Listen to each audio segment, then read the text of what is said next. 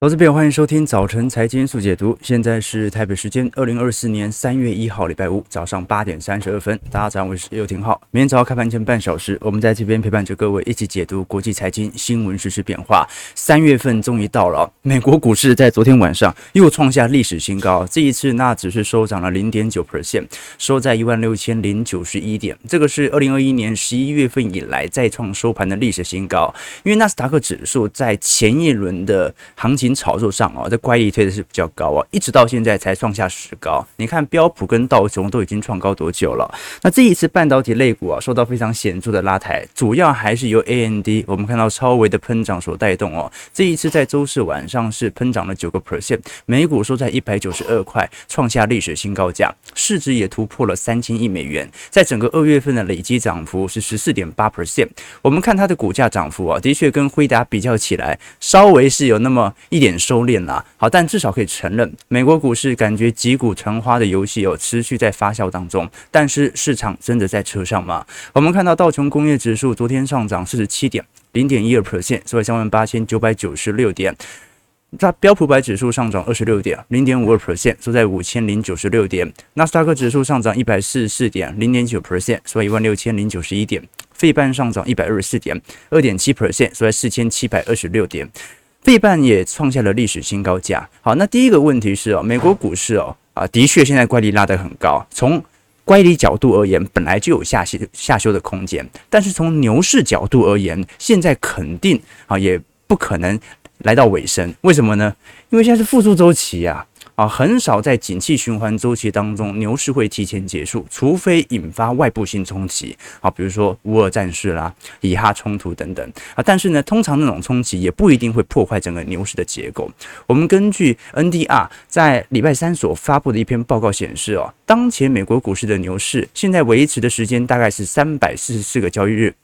这也意味着，在可预见的未来，股票市场哦持续保持牛市平均惯性时间的六百九十四天啊，还有一半的距离可以走。什么意思呢？也就是说，过往的时间呢，牛市通常会走两年到两年半为起跳，而现在来看呢，牛市也不过走了一年。也就是说，如果现在是一个景气循环的上行力度啊，刚刚好走到中间而已，一定要等到市场上极度乐观的时候，才有可能受到市场上新一波情绪的下修。举个例子。来说，我们看到在图表上三角形的大小，就可以知道当前指数的涨势相对历史而言是否已经涨过了头。那如果你快速看一下目前标普五百指数的走势，你会发现它是一个相对小的三角形，也就是说，现在的反弹时间其实并没有想象中来得长。相对于零八年当时一路的上行到二零一九年啊，或者到二零二零年新冠疫情所发生的新一波股灾哦，这段时间其实走的并不长哦。那加上市场上的风险资产，比特币也。开始有所追涨，最近已经飙到了六万块以上，那是不是代表着美国股市现在短期内已经陷入乐观，必须要做一个中期回调，而这个中期回调又不至于引发牛市的崩溃呢？我相信是的。好，所以即便我们是周期投资者，我们也不能因为说现在是景气复苏周期，股市就要无条件的一直涨上去哦。在牛市当中的回调，往往来得非常快速且迅速哦。所以呢，即便在复苏格局啊，还有切入的角色，我们仍然要等到市场上啊有非常明显价格回调的时候，再来进行介入啊。至少从过去一个月来看，二月份纳斯达克指数月涨幅是六点一二 percent，标普百指数周涨幅是五点一七 percent，道琼周涨幅是二点二二 percent。好了，那现在问题来了，根据美国商务部在昨天所公布的数据啊，联准会最青睐的通膨指标，也就是剔除能源和食品价格的一月份的核心 PCE。这一次的年增率是二点八 percent，符合市场的预期，也比去年十二月份的二点九 percent 小幅的下滑。哎，这就有趣了哦。那现在市场的炒作情绪是不是并没有引起进一步我们看到核心通膨的拉升呢？那是不是代表着股市一直涨上去，我们其实不用担心？未来利率预期有大幅变动的变化，今年还是会降息呢？哦，我们要知道啊，这股市一直涨啊，总有一群人很担心啊，因为并不是所有人都是完全持有股市资产啊，通常完全持有股票资产啊，大多数应该还是属于散户投资者啦。你只要是标准的投行，本身手上都会有庞大的债券资产。你像台湾的寿险业就是啊，台湾的寿险业它所持有的资产有百分之八十都是债券啊，只有百分之二十是股票资产。所以呢。通常股市一直涨上去哦，也会让市场担心啊。那你会不会到时候给大家多升息啊，或者整个降息的预期哦大幅的延后？现在看起来通膨还是达标的，那我们就要具体留意哦。在美国元月份这一次 PCE 在。从总指数来看是二点四 percent，符合市场预期，也相对于十二月份的二点六 percent 稍微有点下滑。那我们真正观察的其实是月增率啦，月增率这一次有零点三 percent，其实也是符合市场预期，前值是零点二 percent。这说明什么事情呢？从年增率来看，由于我们有基期效果的原因，所以相对于去年已经开始明显走皮了。可是从月增率来看，这个月的物价还是比上个月来的贵啊！好，这说明通膨这件事情呢，并没有完全的消失。虽然它也不至于形成更进一步的停滞性通膨，但是呢，必须要花更长的时间来做留意。所以呢，我们如果具体观察，在大宗资产的部分，其实也是一样的状态。我们从西德州原油价格来看，最近大概收在七十八块左右，布兰特原油则是八十三块，都在下方筑底震荡。换句话说，大宗资产对于通膨的抑制作用差不多已经到头了哦，它也没办法再跌更多了，已经进行一个中长期的主体格局啊。那接下来就靠基本面来做带动。美国 AA 的汽油价格也是哦，目前每加仑大概在三点二七美元左右。从现在市场位阶来看哦，呃，你不能说到特别便宜啦，但是至少相对于整个二零二三年一整年的汽油成本来看，基本上已经下滑了啊，接近有。一成左右了啊，也就是说，整个汽油价格在今年大概率也是在下方未接足底的迹象。好，那现在问题来了，就随着靓丽的经济数据。陆续的开出，财报也开出，实体不管是我们过去所看到的美国零售销售数据，还是制造业 PMI，陆续开出之后啊，市场也开始逐步的调整对于降息的预期。我们根据 FedWatch 的数据显示，市场现在预认为降息的预期已经从今年的三月份大幅的延后到六月份。三月份现在看起来是几乎没有任何降息的可能性了。五月份看起来也不到两成，可见近期的经济数据哦，的确远超乎多数投资人的预期，让通膨下行的时间有所拉长。那这的确啊，虽然跟我们过去的预估蛮相似的，但是我也不认为经济有好到这种地步，要到。降息预期哦，直接延后接近有一个季度左右哦，这就足以说明了哦，现在经济数据的好哦啊，不只是好，而且是还比我们过去所预期的还要来得好。我们过去讲说，美国今年最有可能呢，就是进入衰退，但不衰退。什么意思呢？就是进入数字上的衰退，因为去年机器推很高，今年可能不小心两个季度就进入到技术型衰退。但是呢，由于它是由于机器效果，去年太亮丽，今年相对没那么亮丽所形成的衰退，它本身并不是重大衰退，因为目前的失业率还在一个相对低档位企业，缺工率仍然十分高，所以呢，它最终会造成看起来像是衰退，但其实没有衰退的样子啊。好，那现在的问题就变成了，现在今年市场已经预期，甚至连技术型衰退都不会发生了，而这足以彰显市场对于整体景气复苏的预期哦，远远比想象中来得更为强劲。OK，那我们对于联总会的利率政策啊，通常有一种说法嘛，就升息的时候啊，就像是呃自动手扶梯；降息的时候就像是直达电梯。那这一次的情况是不是刚好反转了呢？我们看到这一次升息的时候啊，就好像直达电梯，在过去一年以内啊进行暴力升息，但是现在降息的幅度以及降息的步调啊是慢的可以啊。好，这也足以说明，的确，现在的基本面的推动是有其道理的。好，那我们是不是可以这样说？就今年的降息是不是已经完全消除了呢？并不是的。我们可以意识到，其实联总会在过去所释出的 FOMC 点阵图当中啊，今年本来就有降息四码的空间，只是市场啊过度的乐观，认为今年可能降息五码到六码。那如果你把时间线延到下半年，差不多年底前大概就是有降息三码到四码左右的空间。那么今年降息的可能性是不是已经完全消除了呢？当然就并不是嘛。所以基本上啊，我们对于利率调降的看法，过去已经提过，基本上是延续着一个确定，两个不确定啊。一个确定是说，我们至少降息的方向是确定的啊，至少就通膨下行的趋势来看，联总会已经表明了，现在是没有再升息的条件存在的。换句话说，利率是迟早下滑的。那这方面我们需要看到时候的数据表现。那两个不确定呢？第一个是降息节奏的不确定，第二个是降息以后啊，对于新一轮资产炒作形成对于行情的不确定性啊。过往的经验是这样子嘛，联总会降息的步调取决于通膨下行的速度以及经济疲软的程度。那我们本来以为嘛，通膨在积极效果底下，今年下行速度应该会加快，然后很有可能一路就这样子下去，今年二三季搞不好就通缩了嘛，最后进进入到经济衰退。那现在看起来啊，这个元月份的通膨啊，总 CPI 超乎预期，现在的。核心 PCE 也差不多达标，而且月增率还在增加，而且现在衰退的几率正在快速降低哦，所以这会导致市场上哦难以预料联准会即将到来的降息节奏。哦，所以第一个就是你知道它会降。但是你不确定它到底会降多少。那再来呢？是假设物价真的能够回归到正常，今年能够回到两 percent 的目标值哦。那经济虽然没有进入到衰退，但也没有到大好的那种程度，联总会是不是就有降息的机会呢？按照去年他的谈话，的确是这样子就有了，就说，呃，不一定要因为衰退所以降息，通膨达标差不多就可以了。为什么？因为你要了解它升息的理由是什么。它升息的理由不一定是经济大好，因为过去一年经济其实并不好。那它升息的理由是什么呢？它升息的理由是因为通膨太高，所以只要通膨没这么高了，它当然有降息的理由存在啊。那我们依照过往的经验呢，现在市场上担心的第二个不确定性就是，那如果它释出这个讯号，下半年真的会降息，那现在股市都已经长这样了，下半年如果释出一点那种流动性宽松的讯号。那下半年的行情会怎么走呢？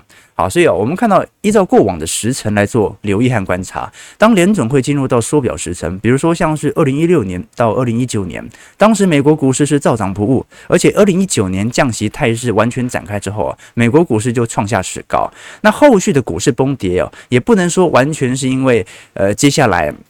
联总会又发布新一轮的货币政策谈话，他当时是因为外部性的冲突，二零二零年的新冠疫情嘛，所以我们必须承认，也就是说联总会现在正在做的是维持通膨下行的路径。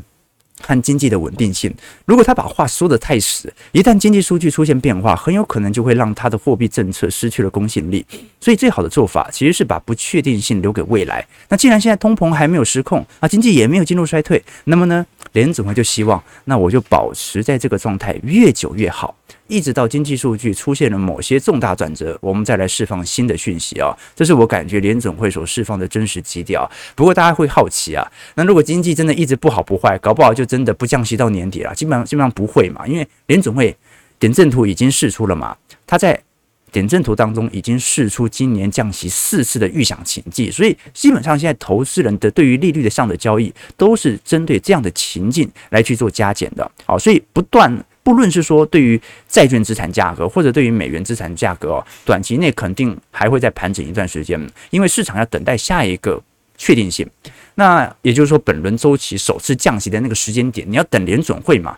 好，那在这样的确定性底下，到时候利率逢高啊，啊，这个时候债券价格很有可能，然后它就会展开新一轮。因为现在顶多我们把它称之为初升段了，绝对不会说现在债券是主升段嘛。好，到时候债券价格才有机会进入到主升段，而美元到时候它会等待最后一波的引爆潮，也就是第三段的喷出陌生段，这个是比较合理的策略啦。这个提供给投资朋友做一些参考和留意哦。对，所以所以所以我才说不要去预判别人的预判。你看每次我们都预判别人的预判，然后就会短期内就会失准，所以最好还是用中长期的逻辑来做思考。其实很多讯息，我们知道的讯息，大多数人也知道。那我们最后是怎么借由这些讯息，在投资上站到高点，赚取景气上的报酬呢？就是用景气周期投资。我看的时间就比你长这么多，你斗不过我，对不对？用这样的一个角度来做思维，我们借由已经理清目前自己的基期和周期水位哦，他预判一次两次对，他预判可以预判一百次都对吗？没办法。但是我们做景气周期投资，虽然某种程度也是预判啦，但是我们是用一个三到四年的尺度来看待。这个时候，很多的小打小闹，一两个经济数据的公布，就不会影响到我们的投资的操作思维。以前我跟投资朋友分享过，这浩哥在大学期间呢，啊，曾经当过一年的吉他社社长。那你说为什么去当吉他社社长？是因为很会弹吉他吗？啊，其实也没有啊。我们看我们大一，呃。大一是那个社团的社员嘛，大二基本上就要选社长了。那你说大学一年级基本上也不是很常去那个社团活动啊，啊也不太常去。然后其实对于弹吉他也兴趣缺缺了。那会去当啊是有一天呢，我们前一届的社长跑来问我说：“哎，廷浩，你想不想当社长啊？”哎，我说还好，哎，他说你要知道啊，当社长有好多好处啊，当社长之后啊，你就可以把学妹留下来辅导，就社长的职称呢，就可以让你有更多接触学妹的机会。好，我就问学长说啊，学长，那你认识那么多学妹，你怎么没有交女朋友？他说哦，我标准比较高啊，但这不是重点，重点是你有没有兴趣。我想说好啊，然后呢，我们就。找了几个干部啊、呃，大概都男生嘛，然后就把学长交代的话传下去，大家都说好啊，好啊，好啊，那开始磨刀霍霍了嘛，哈，磨刀霍霍像学妹这样子，那所以呢，啊，这个去当社长呢，根本也不是为了弹吉他，基本就为了把妹啊。不过这是市场的共识嘛。好，那现在问题来了，就是大家都知道，那个在社团博览会以后啊，通常每个社团都会举办自己的迎新茶会，迎新茶会那一天，我们整个干部包括我都傻眼了，为什么？全都男的，大家知道清大没有女生啊。女生女生后来发现他们都去那什么热舞社了，这样子啊，有点后悔哦。哦，那很多那种男学弟啊，全部人进来，他为为什么进来？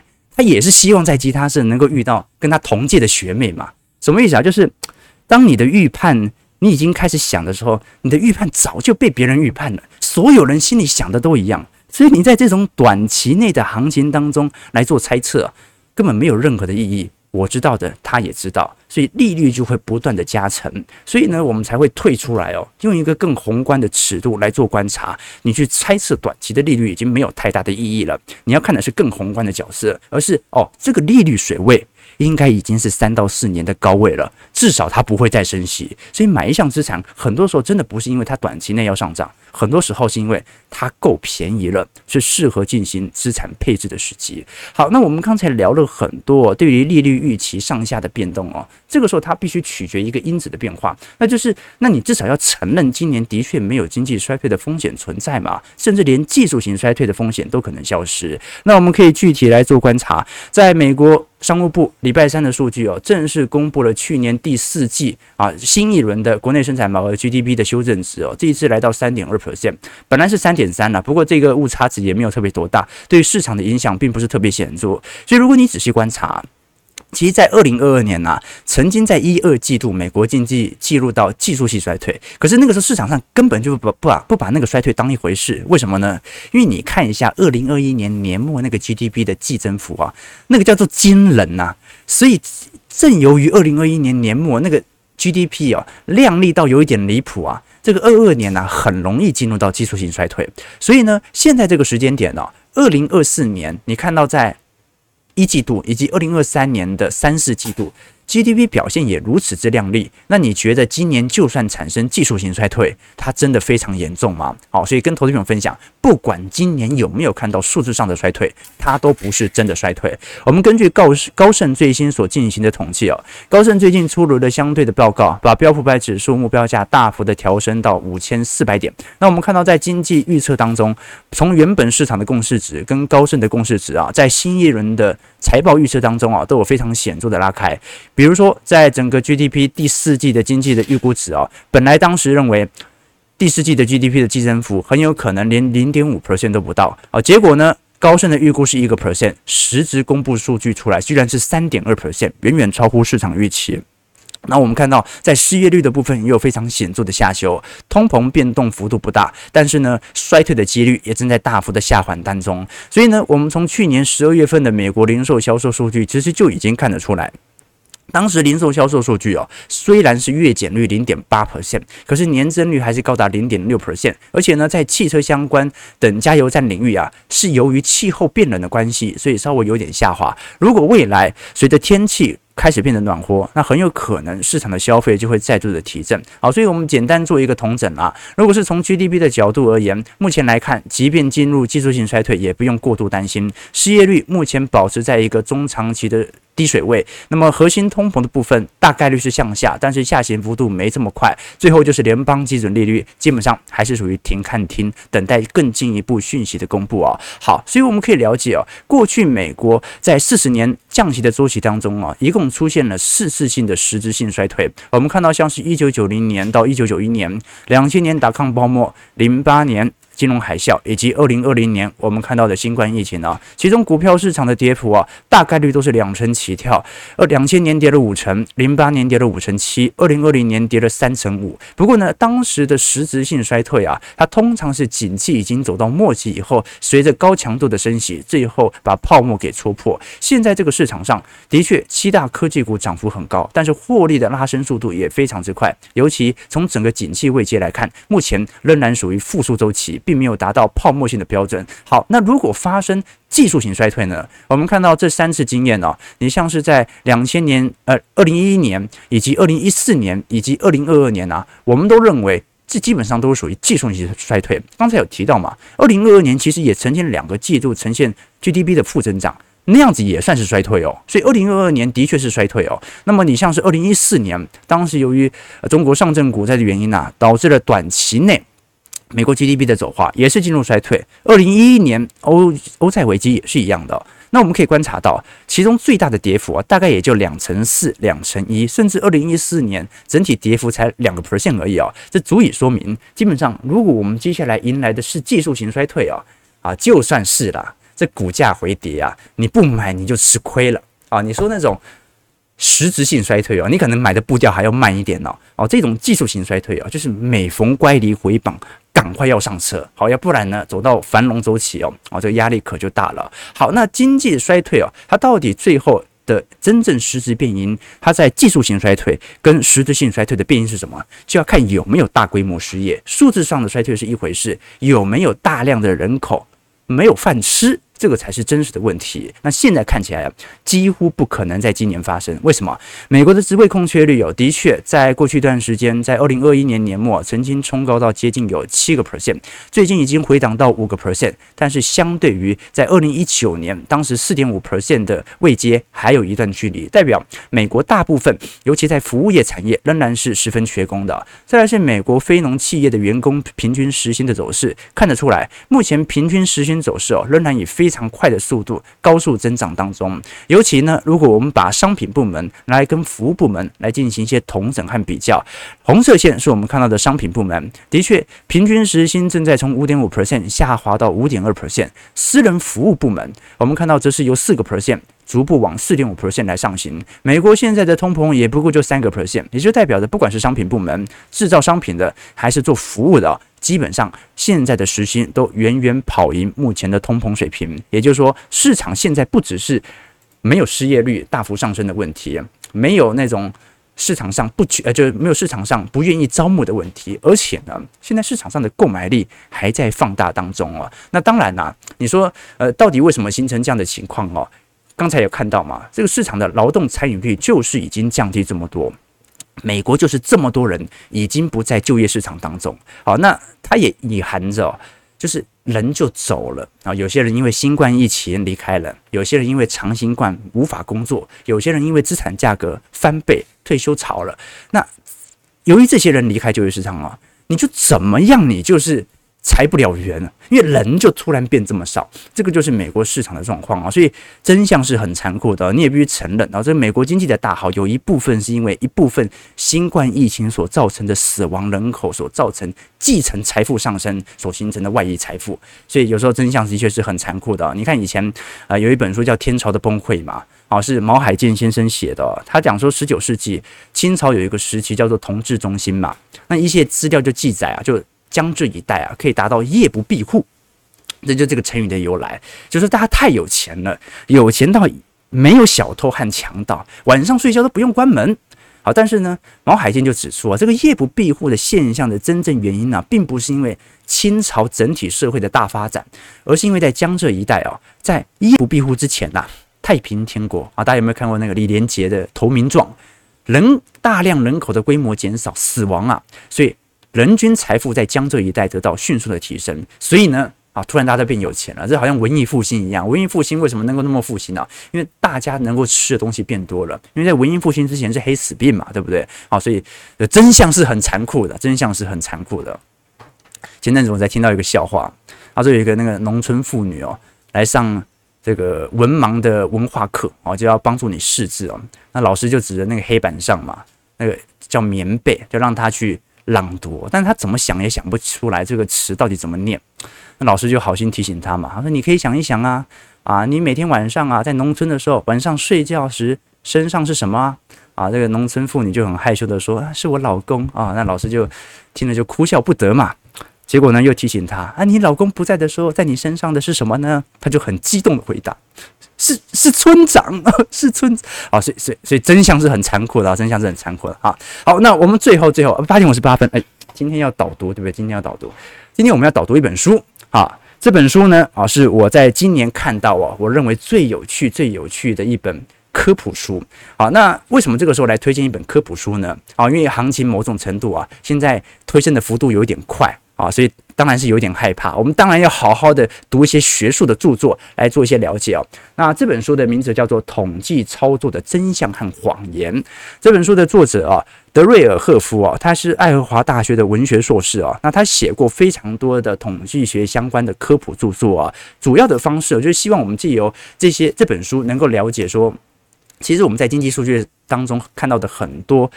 实质数据哦，它其实是有一点统计上的误差的。以前哦，我记得是马克吐温写的，是不是？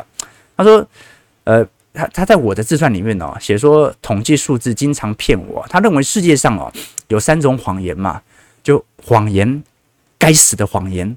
还有统计学啊，对不对？好，那这本书它到底是在写什么呢？基本上就是在描述你啊，我们如何看到这些经济学家或者统计专家借由变换 x 轴 y 轴或者变换统计方式的方式，把你的统计数据进行美化。我们举一个有趣的例子来说，比如说啊，这个去年的新闻大家应该还记忆犹新哦。当时在二零二二年，应该讲前年呐，二零二二年。当时中国因为采取了封城状态啊，在在二季度上海封城造成了国内生产毛额的高度萎缩。当时在整个二季度，在同比层面，我们看到中国整体 GDP 啊，增幅仅仅只有零点四 percent 啊。结果呢，中国国家统计局啊就公布了中国经济的二季报啊，结果显示其实下行力力度并没有想象中还要来得离谱啊。从当时二零二一年在一季度上行到十八点三趴。以后啊，逐步的下滑，但是并没有完全的失控啊。结果你一看，哎，怎么那个纵轴给它压缩的这么短，完全看不出来有如此显著的下滑迹象。好，所以第一件事情呢，你可以借由表格的方式来进行统整。那我们讨论的另外一种啊，统计上的误差以及统计的操作，就是它根本就剔除了操统计操作。我们举个例子来说，你像是呃失业率的部分呢，很多人都一直批评这个批评。失业率的统计，你像是全球的失业率的统计都是这样的。失业率是统计想找工作找不到的人，你不想找工作，然后没有在工作的人，他是不介入到失业人口当中的。好，这个是全球统计的一个惯性，但你怎么听就有一点怪怪的嘛。啊，比如说呢，呃，以前哈佛出身的经济学家，呃，尼古拉斯哦，艾伯斯塔特，他曾经写过一本书哦，啊，这本书呢叫做《The Man》。Without work 啊，就没有工作的男人。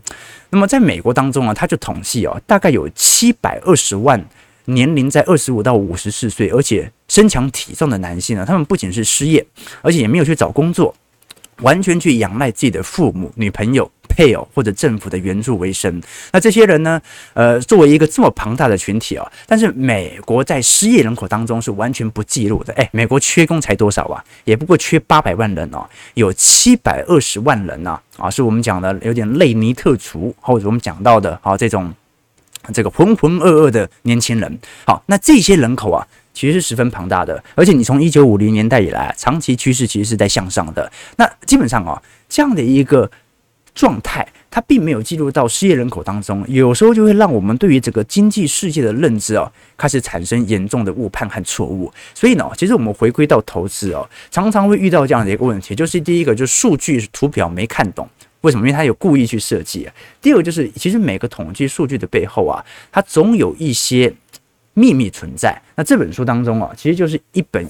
一步一步的去告诉你说，我们在每一项统计当中有可能所形成的误差。所以以前我们像我们写硕士论文的时候啊，最常遇到的统计误差就是教授一直跟我们讲嘛，相关性不是因果关系啊，你不能因为事件和现象一起出现啊，好，就说这个现象的结果啊。就因此而导出啊，所以呢，在投资偏误上啊，一样会遇到遇到这样的一个问题啊。我们通常讲说，投资偏误有两大类嘛，一种是认知偏误，就这种偏误啊，是投资人从概念上理解就已经错了。就即便你看对投资，你赚到钱了，但是未来投资路上还是很大的隐忧。牛市就这样子啊，牛市你怎么买，你发现你都赚钱，但你没有意识到是因那是因为那是牛市。你意识到是因为哇，我的选股能力实在是太厉害了啊！结果呢，一个回档啊。就全死啊！这个叫做我们看到的认知偏误啊。那第二种啊，叫做情感偏误啊。就这种错，它是比认知偏误还要离谱的。就说明他购买某项商品啊，还不是因为做某种回测或者一些自认为客观科学的认知而去买入的，他完全是凭感觉、手感、直觉来做投资。那会努力去研究投资的散户，基本上已经摒除了部分的情感偏误。但真正的问题在于，在认知偏误当中，你搞。能不能了解说你现在做的投资它的真实原因，能够拥有量丽表现的原因是为何啊？你说啊，我可能从过去几年的 ROE 的成长率来判断未来几年的成长模式啊，啊，但是呢，这有代表你在熊市当中就能够以此来降低你的成本价吗？所以有时候我们会做很多的因果性、相关性的一些分析哦，来跟投资朋友做一些同整啊。其中最典型的一个例子就是我们讲的幸存者偏差嘛。美国空军在二战期间。啊，为了要改装一下正在服役的空军的飞机，要在飞机的翅膀当中哦，机身中部和尾翼都要安装那个防弹钢板嘛。因为他们发现啊，每一次那个任务返航以后，战机的弹孔都是集中在这些部位身上啊。好，但是统计学家沃尔德就说，你们根本就做错了啊，就说你们只看那个弹孔的地方发生在什么地方，决定要补强啊。事实上，只要打中引擎的都回不来。哦，所以你基本上啊，你必须把这种相关性完全的撇除啊，打中哪里对于飞机的伤害性最大，你就去那边安防弹钢板就好了，你根本就不用回来看到底哪边被击中，哪边最容易被打到。好，所以这个是我们要投资朋友了解到的一个方向。那本书哦，它就是用大量的举例来了解说，我们是如何一步一步的被统计所操纵，我们要了解背后的真相和谎言。那乐金文化啊，非常的大方啊，我们看到方言出版哦，在美。几乎啦，每一周都会寄来新书啊。有时候有些书我们没有抽啦，因为可能跟财经书籍没有那么相关。但这本书籍哦，虽然它也没有跟财经书、财经投资完全的联系哦，但这本书是一个非常好对于统计世界的切入点，我认为是十分重要的哦。我们虽然哦在大学啊、研究所期间呐，难免会用一些。啊，Python 啊，SPSS 啊，那你发现哦，那好像感觉就是为了写个论文，所以去跑一下软体的。但是最终你要了解真正其中的真谛，我觉得还是要从一些科普著作啊来做一些更进一步的了解，提供给投资朋友做一些参考和留意。好，九点零五分，我们看一下。台北股市开盘的表现，看一下啊，大家的想法。OK，那一样哦，我们这个每个礼拜五都会抽两本书送给投资朋友。如果大家有兴趣的话，可以在我们的直播结束以后，在我们平台底下留言，留下于你对于本书的想法，留下于你对于本节目的一些看法。好，台北股市上涨六十点，现在又重新站回了万九关卡，今天量能哎放蛮大的，有四千七百亿。那我们就观察一下。究竟在这一波击鼓传花的效应呢，它会不会迎来一波中期回调，还是就这样子毫无节制的永远往上升呢？听我投资朋友做一些观察和留意，OK，对不对？啊，真相只有一个啊，对，真相是很残酷的，对对对，哎这啊对对对啊都没有问题啊，投资朋友，我们是一个正经的财经频道，对对对。对，呃，不，用正经的健康频道，我们偶尔聊点财经。对不起，讲错了。对对对对，磨枪霍霍什么东西？好，我们提问投资朋友了啊，希望大家可以从我们的啊财经思维当中获取不同的观念哦。也觉得说大家有任何给予我们的建议，欢迎在我们的直播平台底下留言。希望大家在周末能够安安心心、快快乐乐的过好你的三月天。